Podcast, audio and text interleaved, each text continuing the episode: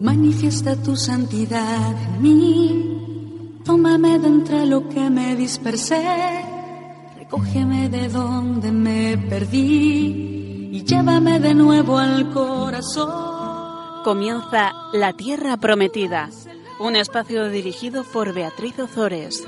El agua pura,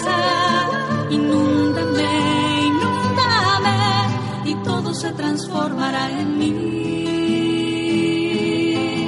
Tú eres el agua viva, tú eres el agua pura.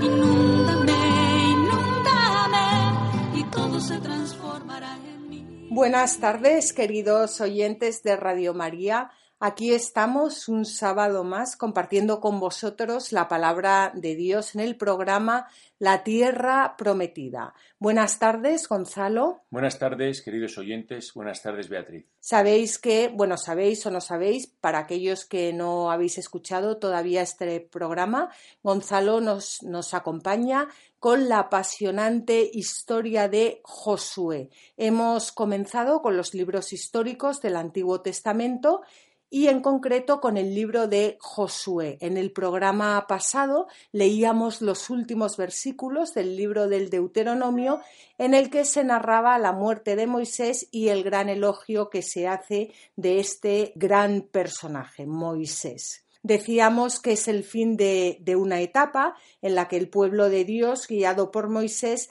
había experimentado la protección del Señor a lo largo de todo el camino desde su salida de Egipto hasta las puertas de la tierra prometida. Y hablando de la tierra prometida y de las puertas de la tierra prometida, nos escribe una oyente de Radio María preguntándonos si el hecho de que Moisés no entrara en la tierra prometida fue un castigo de Dios tenemos la suerte de poder contar una vez más con don Alfonso Sanz, don Alfonso Sanz que ya colaboró en el programa pasado y espero que colabore en todos los programas de la Tierra Prometida. Buenas tardes, don Alfonso. Buenas tardes, Beatriz, a ti y a todos los oyentes. Don Alfonso, nos pregunta una oyente de Radio María si la muerte de Moisés fue realmente un castigo de Dios. ¿Qué podría usted respondernos a esta pregunta? Bueno, en torno a la muerte de Moisés en, la cumbre del Monte Nebo, pues sí, siempre la verdad es que se ha generado un cierto misterio, ¿no? La, la gente quiere ver ahí en esa muerte de Moisés que no llega a entrar en la tierra prometida, pues un cierto misterio, ¿no? ¿Por qué no, pudo entrar Moisés en la tierra prometida? ¿Fue un castigo de Dios? Bueno, algunos opinan que sí, porque efectivamente eh, hay un momento en el libro de los números en que Dios, eh, ante el pueblo que está sediento, manda a Moisés que se dirija a la roca, a la roca de Oreb, y que le dice que hable a la roca y le pida el agua. Y sin embargo, Moisés, cuando va con, a la roca, no, es, no la habla, sino que lo que hace es que le da con la vara dos veces, pa, pa, dos, dos palos a la roca y la roca echa el agua. Entonces, a continuación, el Señor dijo a Moisés, puesto que no has creído en mí y no me has santificado los ojos de los hijos de Israel, y ahí parece que hay una actitud de castigo de Dios, porque Moisés habría dudado de la palabra y había empleado la vara contra la roca para que la roca echara el agua. Bueno, esto, esto, en fin, es una posibilidad, efectivamente, que ahí haya una actitud de Dios de castigarle y de, con motivo de esa falta de fe, pues no permitirle entrar en la tierra prometida. Pero eh, yo, yo, no, yo no creo, yo no creo que esto sea una, una razón yo no creo que la razón de que Moisés no entre en la tierra prometida sea, eh, sea un castigo. ¿no? Yo creo simplemente, como nos cuenta en el libro del, Deuteronomio, al final de la vida de Moisés, pues que Moisés llegó a su plenitud.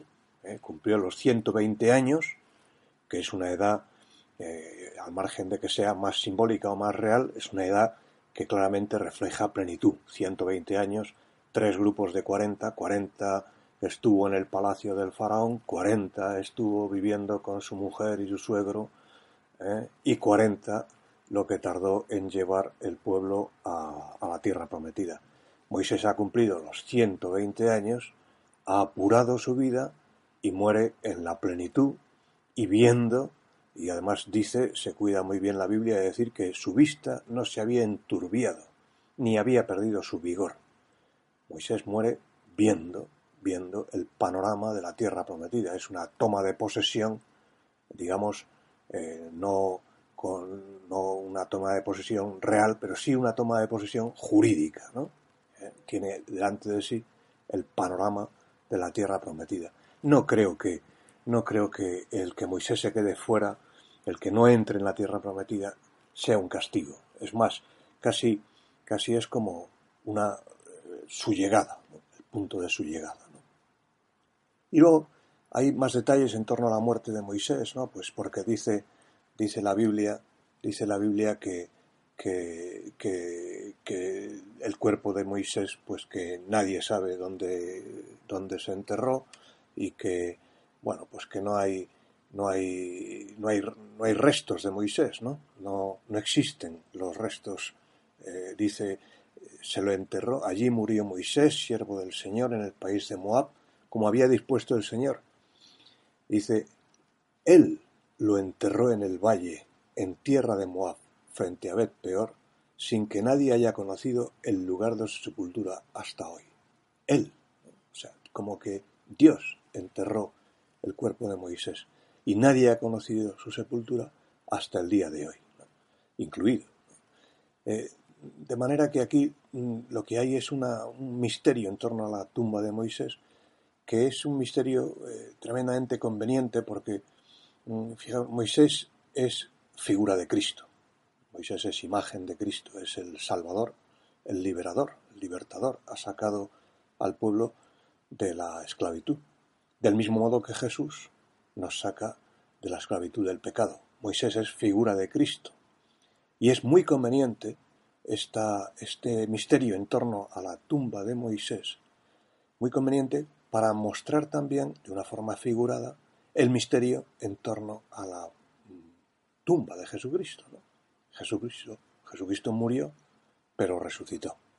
De alguna forma, eh, eh, el hecho de que, de que no se encuentre, de que no existe la tumba de Moisés, viene a, viene a subrayar esa similitud, naturalmente mutatis mutandis, ¿no?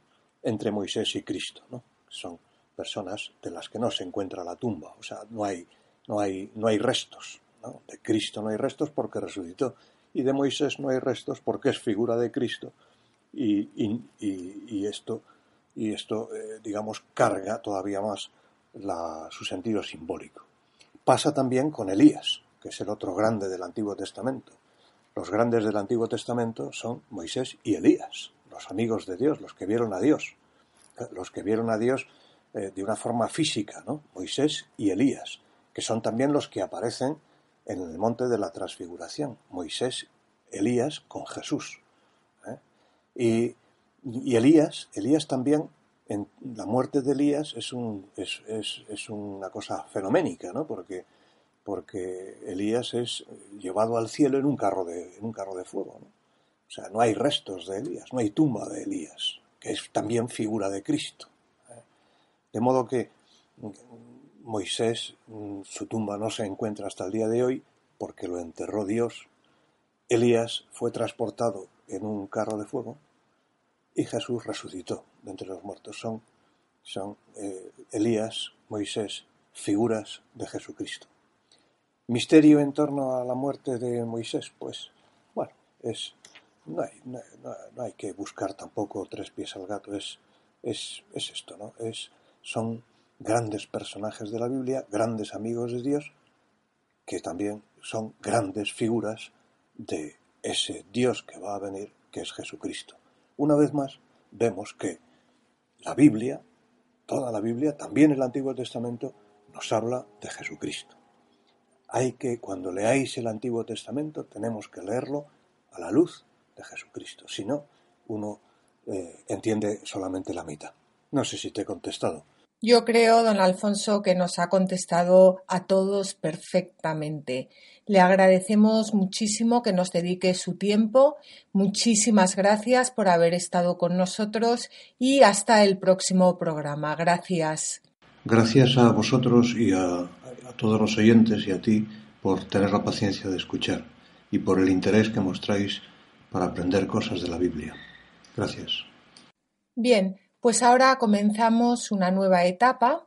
Josué sucede a Moisés y todo el pueblo se dispone a tomar posesión de la tierra prometida. Decíamos también en el programa pasado que el libro de Josué consta de cuatro partes, un prólogo, una primera parte en el que se narra la conquista de la tierra prometida, una segunda parte en, el que, en la que se narra el reparto de, de, las tierras entre todas las tribus de Israel y un epílogo que cierra el libro. Pues bien, comenzamos con el prólogo y decíamos que el prólogo gira alrededor de dos aspectos fundamentales. Uno es la continuidad, la continuidad entre las misiones de Josué y Moisés como mediadores entre Dios y el pueblo. Mm, también comparábamos esto un poco trayéndolo a lo que es hoy en día la Iglesia como, lo que nosotros llamamos la tradición. La, la Iglesia pues está formada por una serie de personas que se van sucediendo unos a otros. Jesucristo ha venido, Jesucristo nos ha salvado y toda la historia de, la Iglesia gira alrededor de, bueno, pues de, la primera etapa que está recogida en el Antiguo Testamento, del culmen que es la venida de Jesucristo, su muerte y resurrección, y lo que ocurre después, que es cuando nace la Iglesia. Bueno, pues como decíamos, siempre hay una continuidad, continuidad, una tradición. Y el otro aspecto fundamental era la unidad, la unidad de ese pueblo cuyas tribus realizan juntas la conquista de todo el país, la unidad, la comunión. De hecho, vamos a ver, vamos a ver, no sé si en este programa o más adelante, que en cuanto se rompe la unidad entre las tribus, pues todo sale mal, como ocurre hoy en día, en cuanto nosotros rompemos la unidad, ya sea tanto en una familia como en el trabajo, como dentro de la iglesia, pues lo que ocurre es que las cosas empiezan a no, a no funcionar. Bueno, pues vamos a, vamos a meternos ya de lleno en el prólogo, en el prólogo de Josué. Habíamos leído en el programa pasado el primer versículo del capítulo 1. ¿Te importa, Gonzalo, recordárnoslo? Después de la muerte de Moisés, el siervo del Señor, el Señor habló a Josué, hijo de Nun, servidor de Moisés, diciendo Bien, pues vimos cómo este primer versículo recoge todo aquello que el libro de, de Josué va a contarnos. Y es que es este libro el libro de toda aquella persona que quiera servir al Señor. Y esta historia ha de hacerse nuestra para que nosotros también podamos ser servidores del Señor, por supuesto, siempre en Jesucristo, porque toda esta historia es una prefiguración de Jesucristo, de Jesucristo que es el siervo por excelencia. Y también decíamos que Josué en hebreo Yeshua significa el Salvador y por supuesto es el nombre que va a llevar nuestro eh, Señor. Y acabábamos el programa leyendo una frase maravillosa de Orígenes que dice que este libro no nos indica tanto las gestas de Josué, hijo de Nun, como nos dibuja los misterios de mi Señor Jesús. Bueno, pues es el mismo Orígenes quien nos dice que en este libro podemos descubrir a Jesús. Siempre me oís decir que a lo largo de, todo el Antiguo Testamento podemos descubrir a Jesús y veis que no es cosa mía, que lo dice Orígenes. Lo dice Orígenes y lo dicen todos los padres de la Iglesia y lo dicen muchas otras personas, por supuesto, siempre mucho más cualificadas que yo. Pero lo que quería decir con esto es que no es una cosa mía, sino que todo el Antiguo Testamento nos habla de Cristo y en todo el Antiguo Testamento podemos ir poco a poco descubriendo a Cristo.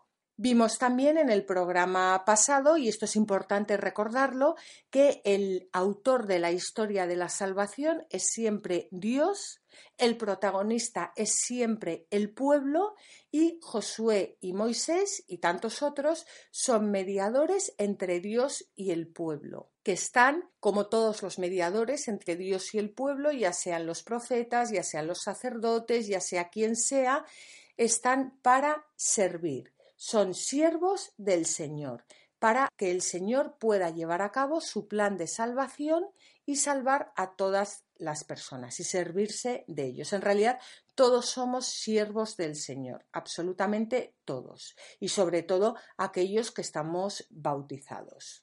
Bueno, pues vamos a leer ahora, vamos a leer ahora del versículo 2 al versículo 5 y vamos a ver qué es lo que le dice el Señor a Josué. Moisés, mi siervo, ha muerto. Ahora levántate y tú, junto con todo este pueblo, pasa el Jordán camino de la tierra que yo doy a los hijos de Israel.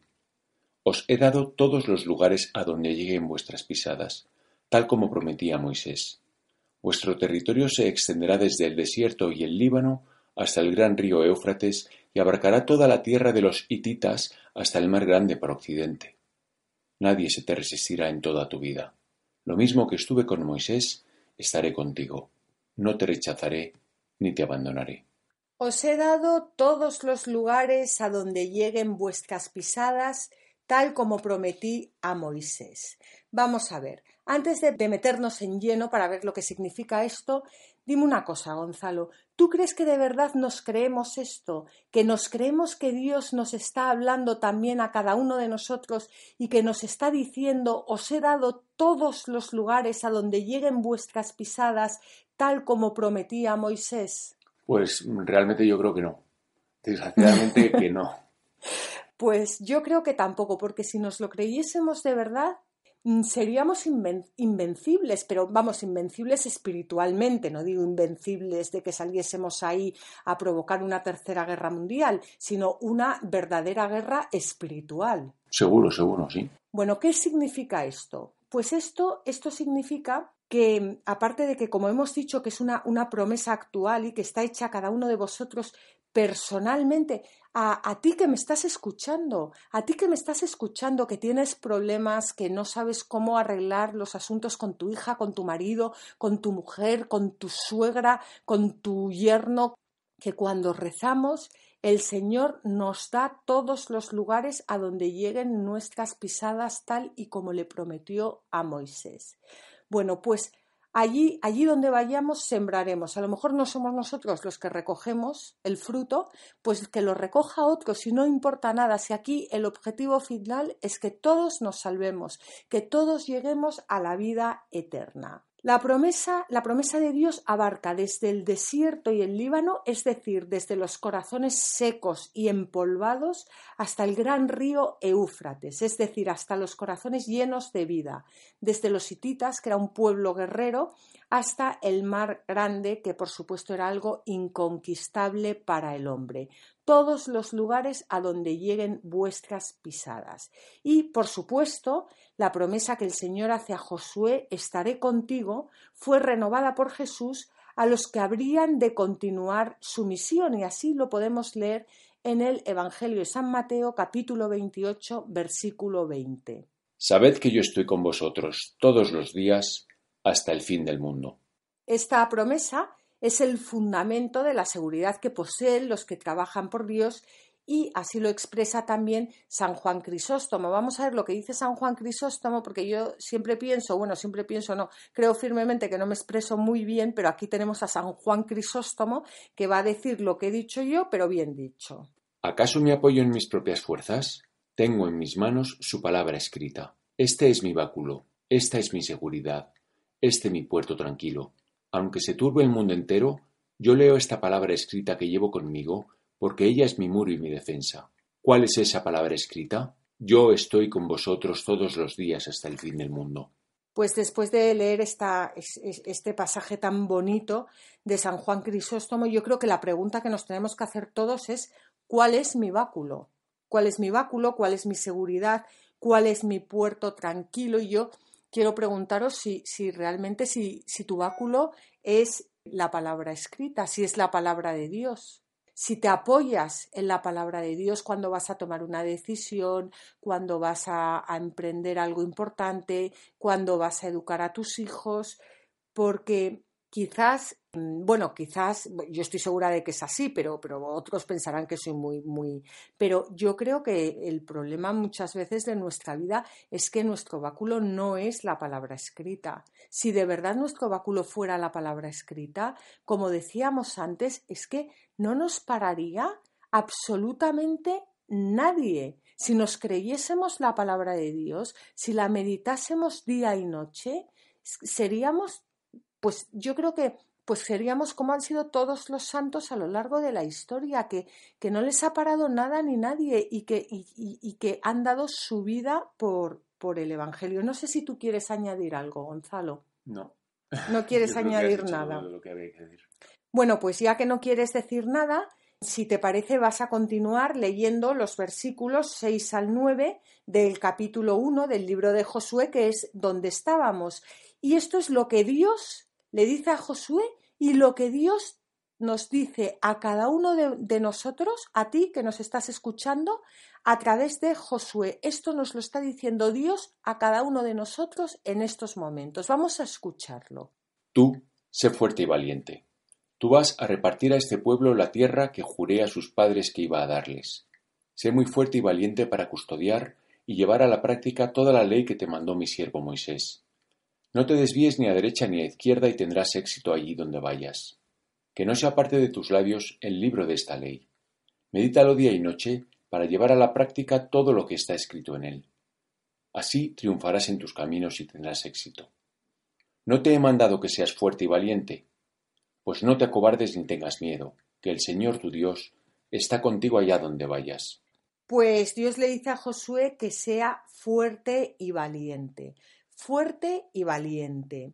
Yo creo que, que ahora, no sé, Gonzalo, tú le dices a un señor que sea fuerte y valiente y en qué, en, o sea, mundanamente, en qué, en qué está, o sea, qué entiende esa persona y sobre todo un hombre, ya que tú eres un hombre. Si a ti alguien te dice sé fuerte y valiente, ¿qué entiendes? Pues entiendo que, no sé, que no, entiendo nada que ver con, con la vida espiritual pues que te comas el mundo, no sé, que pises al de al lado, que, que salgas adelante sea como sea.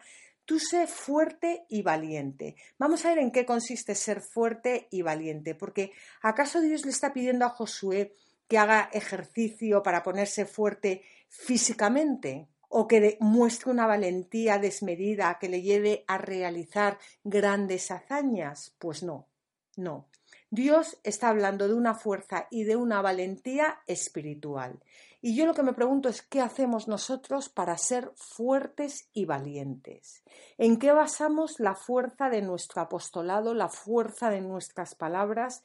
¿En qué consiste nuestra valentía? Porque sobre todo hoy en día, o sea, a lo largo de, de toda la historia, pero hoy en día muy especialmente, los, los iba a decir los católicos, pero los, los cristianos, los cristianos, todos los cristianos, tenemos que ser fuertes y valientes, tenemos que dar testimonio de Jesucristo, tenemos que salir a la calle, a hablar de Cristo, tenemos que predicar el Evangelio en el mundo entero. Y yo creo que nos hemos dedicado a estudiar idiomas, a hacer másters en universidades, a tener grandes carreras, que por cierto está todo fenomenal, ¿eh? Pero hemos dejado de lado esa, esa fuerza y esa valentía que nos está pidiendo Dios y que solo se, se logra a través de, de, de la oración. Y Dios continúa diciendo a Josué, Tú vas a repartir a este pueblo la tierra que juré a sus padres que iba a darles. Y vamos a pararnos aquí un momento. Este pueblo no es un pueblecito de angelitos que revolotean con sus alitas alrededor del Señor. Este, este pueblo está formado por, eh, ¿os acordáis? Por esos hijos de los esclavos del, del faraón. Es un pueblo, es un pueblo esclavo, es un pueblo pobre, es un pueblo rudo, es un pueblo, pues yo me imagino que sin estudios, porque si habían estado en Egipto bajo la esclavitud, cargando piedras y ladrillos y luego se han pasado 40 años en el desierto, que no creo que hubiera grandes universidades ni escuelas, pues, pues pobre, pobre, es, es el mismo pueblo además que, que, caminaba con Moisés en, en el desierto, que, que, vio cómo se abrían las aguas del, del Mar Rojo y que después de ver lo que, lo que su Dios hacía por ellos, desconfió de él y después de, de jurar una alianza, sellándola con un sacrificio, acto seguido adoran a un becerro de oro mediante un culto totalmente profano. Es un pueblo cuyos padres no pudieron entrar en la tierra prometida porque endurecieron su corazón y ya no reconocían ni al mismísimo Dios, al, a ese Dios que, como hemos dicho, acaba de abrirles las aguas, es que les había dado el maná, eh, yo qué sé, les había hecho, pero mil, mil mm, actos de, de amor en el desierto. Bueno, pues ese es el pueblo ese es el pueblo al que, al que Josué le, al que, perdona, al que el Señor le dice a Josué, tú vas a repartir a este pueblo la tierra que juré a sus padres que iba a darles. Bueno, pues yo creo que la pregunta que nos tendríamos que hacer aquí es ¿cuál es tu pueblo? ¿Cuál es tu pueblo? Porque a ti Dios no te va a salvar solo, a ti Dios te va a salvar con los tuyos. O sea, tú, tú, tú, tú no eres un ser aislado, tú, tú formas parte de, de una familia, tienes amigos, tienes personas que te preocupan, pues si a ti te preocupan, a Dios también le preocupan, empezando porque, porque antes que tus hijos son hijos de Dios o antes que tus amigos son amigos de Dios. Pues ¿cuál es ese pueblo? ¿Cuál es, ese pueblo que el, Señor te ha jurado que, va a, llevar a la, a, la, a la tierra prometida? Porque ese pueblo pues puede ser una mujer insoportable, que no hay quien la aguante, pero es tu pueblo, es tu familia. Puede ser una, una hija que se ha ido a vivir con su novio y que a ti no te hace ninguna gracia. Puede ser un hijo que ya no sabes qué hacer con él, que se ha metido en la droga o que no estudia o, o bueno, por poner ejemplos nos podríamos pasar un buen rato. Puede ser una suegra que te gustaría pues en un momento dado pues pues pues retorcerle el el, pescuezo, puede ser, no sé cuál es tu pueblo, porque ese, ese pueblo que tienes a tu alrededor, esas, esas personas son, son las personas con las que tienes que caminar a la tierra prometida. Bueno, la primera yo con, con, con las que tengo que entrar en la, en la tierra prometida de la mano. Y yo creo que el problema aquí es la falta de confianza que tenemos en el Señor, porque el Señor nos quiere llevar a nosotros junto con nuestro pueblo. Yo no sé si se puede, si se puede añadir aquí algo más, Gonzalo, pero yo creo que, que esto es una buena meditación para hacernos cada uno, porque muchas veces tenemos un pueblo detrás que es agotador. Sí, sí, desde luego. No, pero entonces nuestro pueblo eh, son las personas que nos rodean. Por supuesto, claro. Todas. Claro todas las personas, bueno, todas, todas son, al final es para lo que estamos aquí, para, para acercarnos a todas las personas con las que nos cruzamos a todas las, y, rezar por ellas, interceder por ellas, porque por nuestro bautismo somos, entre otras cosas, aparte de profetas que hablamos en nombre de Dios, reyes que pertenecemos al reino de Cristo, somos sacerdotes, somos, somos bueno, no, no, sacerdotes ministeriales, pero, pero somos eh, sacerdotes eh, somos mediadores entre Dios y el pueblo, y el pueblo, pues al final, somos, son todas esas personas que nos vamos encontrando por el, por el camino. Bueno, pues Dios quiere llevarnos a la tierra prometida, a nosotros y al pueblo. Y si el pueblo que llevamos detrás nos parece demasiado pesado, pues vamos a pensar en el pueblo este de Josué, que era un pueblo, la verdad, que, que yo creo que, que, pocos pueblos mm, serán más difíciles de, llevar que, este. Hay aquí un comentario de, de SIO, se llama SCIO, que también nos habla de, este, de, Josué. Bueno, vamos a leer el comentario y luego lo comentamos, valga la redundancia.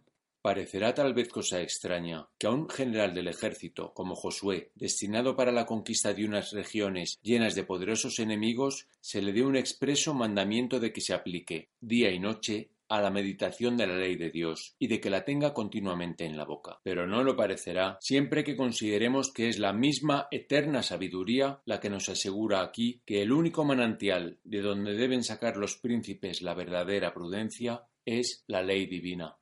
Bueno, pues aquí tenemos la clave. Dios le está mostrando el camino a Josué, que por supuesto es el mismo que te está mostrando a ti en estos momentos y, a lo largo de toda tu vida, que es llevar a la práctica toda la ley que te mandó mi siervo Moisés. Y así lo acabábamos de leer en el versículo 7. Eh, en el versículo 7 y en el versículo 8 decía, no te desvíes ni a derecha ni a izquierda y tendrás éxito allí donde vayas. Esto es palabra de Dios. Esto no es una cosa que yo te esté diciendo no te desvíes ni a derecha ni a izquierda y tendrás éxito. No, no. No, yo estoy aquí comentando la palabra de Dios. No estoy comentando mi palabra, gracias a Dios, porque además si estuviera comentando mi palabra, estoy segura de que no me estaríais escuchando ninguno de los que me estáis escuchando. Esto es palabra de Dios. Está escrito en, en la Biblia. Es palabra de Dios, palabra de un Dios que está vivo entre nosotros. No te desvíes ni a derecha ni a izquierda y tendrás éxito allí donde vayas que no se aparte de tus labios el libro de esta ley. Medítalo día y noche para llevar a la práctica todo lo que está escrito en él, el libro de la ley, de la ley, las escrituras.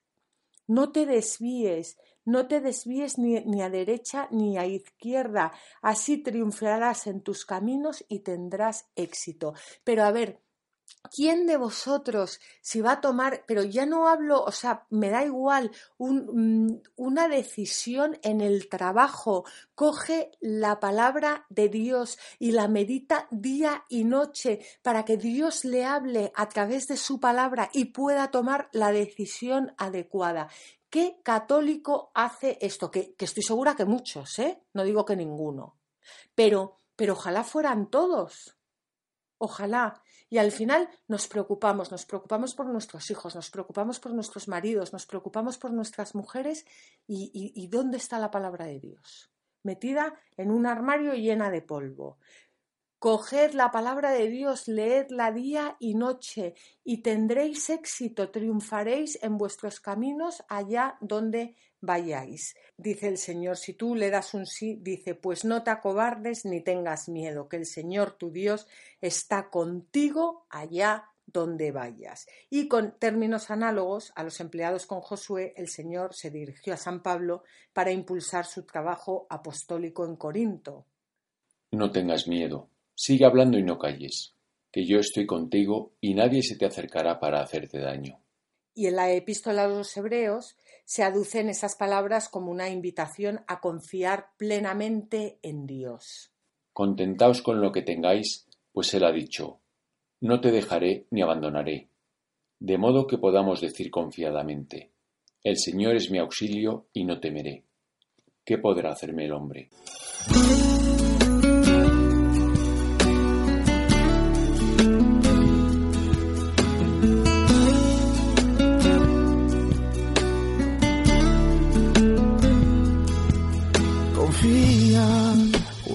Fuerte sea el dilema, confía. Cuando grande sea la prueba, confía. Sigue el eco de su voz. No temas, vuela sobre las barreras, no temas. Dios levantará bandera, no temas. El Jordán podrás cruzar, no llores más por ti él peleará. A salvo en sus brazos estarás. Confía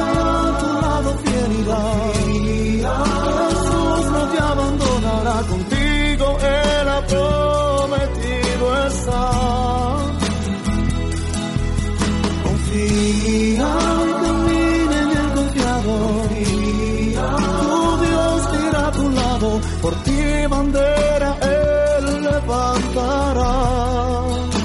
Confía y lo verás.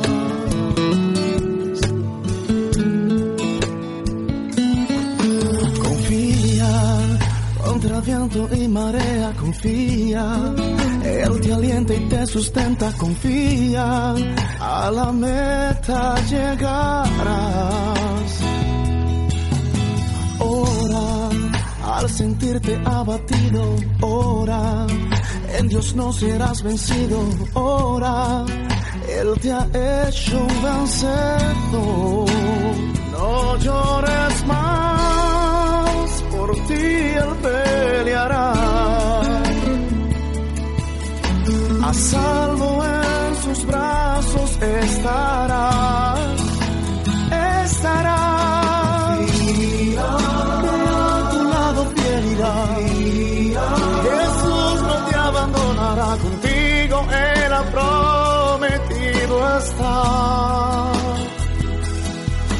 Prometido estar.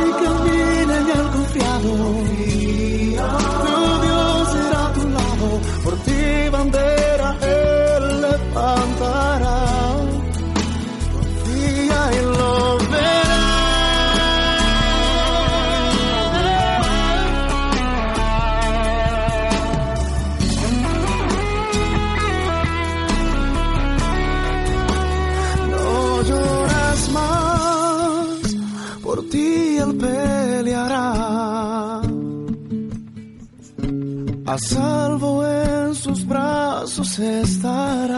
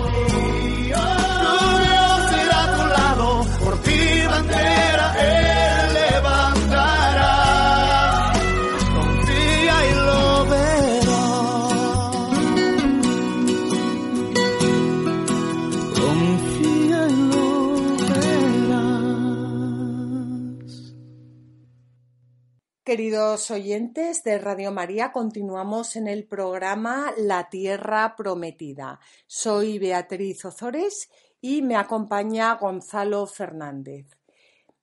Estábamos hablando de Josué, Josué entrando en la tierra prometida. Todavía no ha entrado. Nos estamos preparando para que Josué entre en la tierra prometida con todos nosotros, por supuesto. Vamos a leer los versículos 10, 10 al 11 del primer libro de Josué. Vamos a, leer estos, estos, versículos en los que Josué ya después de haber tenido una conversación con Dios que le insta a ser fuerte y valiente, Josué ahora se pone en marcha y comienza a dar las órdenes a los capataces del pueblo. Josué dio la siguiente orden a los capataces del pueblo. Pasad por medio del campamento y transmitid al pueblo esta orden. Abasteceos de provisiones, porque dentro de tres días pasaréis el Jordán para tomar posesión de la tierra que el Señor vuestro Dios os va a entregar. A los de Rubén, a los de Gad y a media tribu de Manasés les dijo Recordad el mandato que Moisés, el siervo del Señor, os impuso. El Señor vuestro Dios os ha proporcionado un lugar de reposo al entregaros esta tierra. Vuestras mujeres, niños y ganados permanecerán en la tierra que Moisés os ha asignado tras el Jordán. Pero vosotros, los guerreros, lo pasaréis armados al frente de vuestros hermanos para prestarles ayuda hasta que el Señor les proporcione un lugar de reposo como a vosotros y hasta que también ellos hayan tomado posesión de la tierra que el Señor vuestro Dios les ha otorgado. Entonces podéis volver a la tierra de vuestra propiedad, la que os otorgó Moisés, el siervo del Señor, al oriente del Jordán, y tomar posesión de ella. Respondieron a Josué Haremos todo lo que nos ordenas e iremos a donde nos envíes. Como obedecimos en todo a Moisés, así te obedeceremos a ti. Nos basta que el Señor, tu Dios, esté contigo como estuvo con Moisés. Todo el que te contradiga y no obedezca tus órdenes, cualesquiera que sean, morirá. Tú, sé fuerte y valiente. Pues Josué se prepara para cruzar el Jordán, para tomar posesión de la tierra que el Señor les va a entregar. Y hay que dejar claro que esta hazaña no consiste simplemente en cruzar un río, sino que es la continuación del paso por el Mar Rojo. Pero ahora lo van a hacer como pueblo de Dios. Antes lo hacían como los hijos de Israel y ahora lo van a hacer como pueblo de Dios. Esto es muy importante porque está prefigurando la Iglesia, es una hazaña que consiste en cruzar el umbral a una vida nueva como verdadero pueblo de Dios, que significa que es un pueblo que tiene un Dios y que se tiene que regir por las leyes de su Dios, que son esas mismas leyes que Moisés acaba de darles en el Sinai. En definitiva, que es un pueblo que debe vivir santamente, santamente para que el Señor pueda reinar en medio de él. Por lo tanto, ¿cuáles crees tú que son las provisiones de las que debe abastecerse el pueblo? Porque Josué le dice, le, da esta orden, lo acabamos de leer, a los capataces del pueblo, pasad por medio del campamento y transmitid al pueblo esta orden abasteceos de provisiones. ¿Qué provisiones necesita el pueblo? ¿Y qué provisiones necesitas? Bueno, pues que cada uno yo creo que debemos de pensar las provisiones que, necesitamos, pero como venimos diciendo a lo largo de todo el, programa, por supuesto, mm, fundamental y lo primero no son unas galletas de chocolate ni, ni, ni unos zumos de melocotón, sino la Sagrada Escritura. En el desierto, Moisés ya había adjudicado los territorios de Transjordania. Transjordania, o sea, si miramos el mapa, es la zona que está al este, em, al este del Jordán. esos territorios Moisés ya los había adjudicado a las tribus de Rubén, Gad y media tribu de Manasés. Y ahora eh, Josué lo que hace es recordar a estas tribus el mandato que eh, Moisés les había impuesto al adjudicárselas, al adjudicarle estas tierras, y era que tenían que ayudar a sus hermanos en la conquista de la tierra prometida antes de asentarse en su propia tierra. Es decir, ellos ahora están en Transjordania, van a entrar, van a cruzar el Jordán y estas tres tribus que ya tienen sus, sus tierras adjudicadas tienen que cruzar el Jordán con el resto de las tribus para ayudarles a conquistar la tierra prometida. Y hasta que no conquisten la tierra prometida, no pueden asentarse en sus propias tierras. Gonzalo, ¿por qué no nos lees el texto? Recordad el mandato que Moisés, el siervo del Señor, os impuso. El Señor vuestro Dios os ha proporcionado un lugar de reposo al entregaros esta tierra. Vuestras mujeres, niños y ganado permanecerán en la tierra que Moisés os ha asignado tras el Jordán. Pero vosotros, los guerreros, lo pasaréis armados al frente de vuestros hermanos para prestarles ayuda hasta que el Señor les proporcione un lugar de reposo como a vosotros, y hasta que también ellos hayan tomado posesión de la tierra que el Señor vuestro Dios les ha otorgado. Entonces podréis volver a la tierra de vuestra propiedad, la que os otorgó Moisés, el siervo del Señor, al oriente del Jordán, y tomar posesión de ella. ¿Por qué Moisés les da este mandato? Porque la conquista solo se puede llevar a cabo con la unión entre las tribus. Recordáis que habíamos dicho que el prólogo giraba alrededor de dos grandes temas. Uno era la continuidad entre, mm, entre Josué y Moisés y el otro era la unidad. No se puede vivir en la tierra prometida como tampoco podemos vivir en la iglesia si no custodiamos el alma de nuestros hermanos. Nosotros ¿Cómo podemos custodiar el alma de nuestros hermanos? Pues muchas veces, porque no se puede hacer de otra forma, rezando.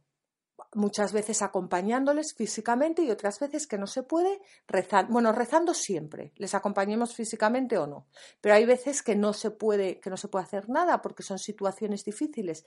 Pues siempre rezando, rezando y pidiéndole a Dios que nos dé un corazón como el suyo para poder amar a todas aquellas personas que, eh, bueno, pues que queremos y a todas aquellas personas que no queremos. Porque, como ya bien sabéis, un corazón contrito y humillado, el Señor nunca lo desprecia.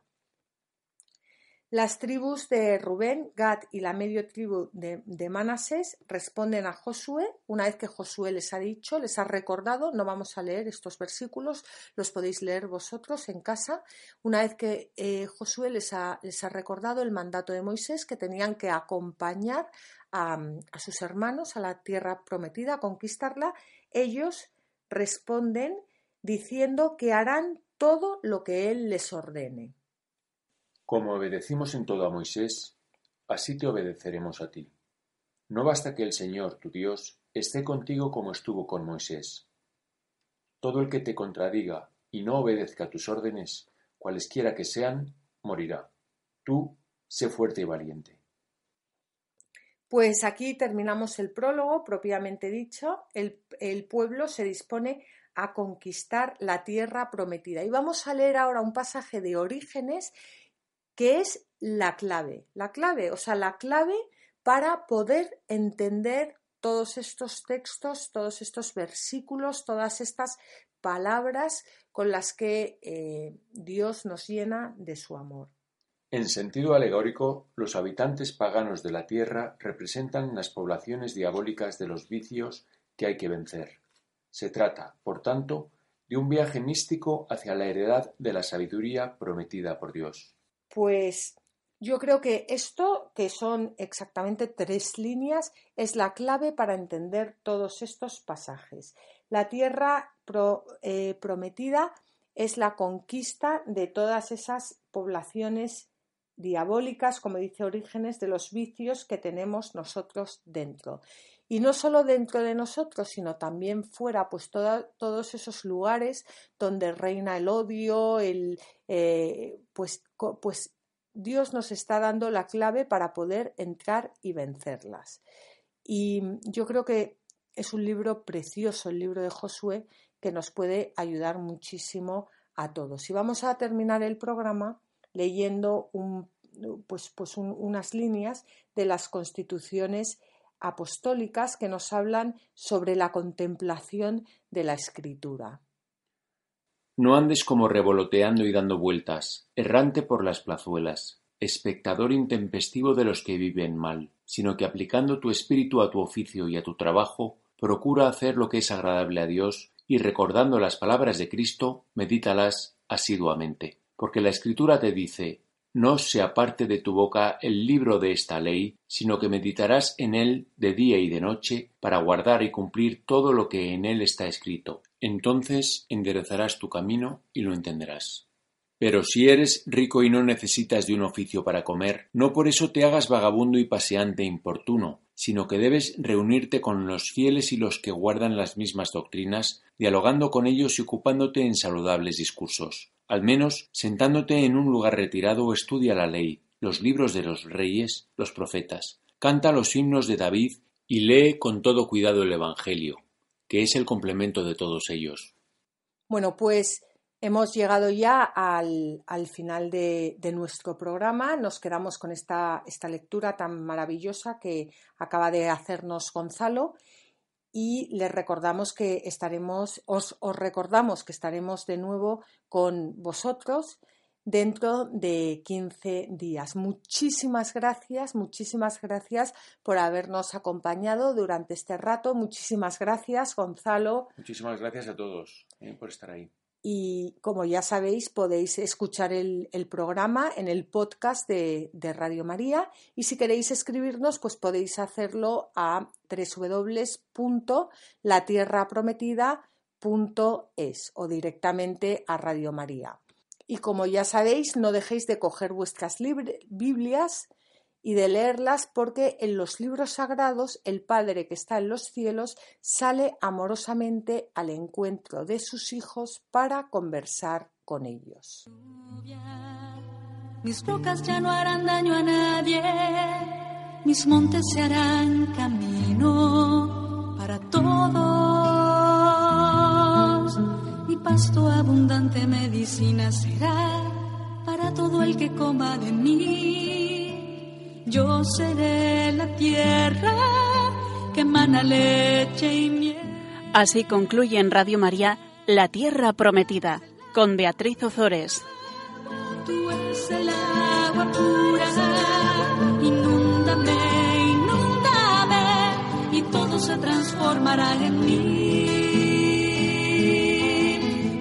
es el agua viva.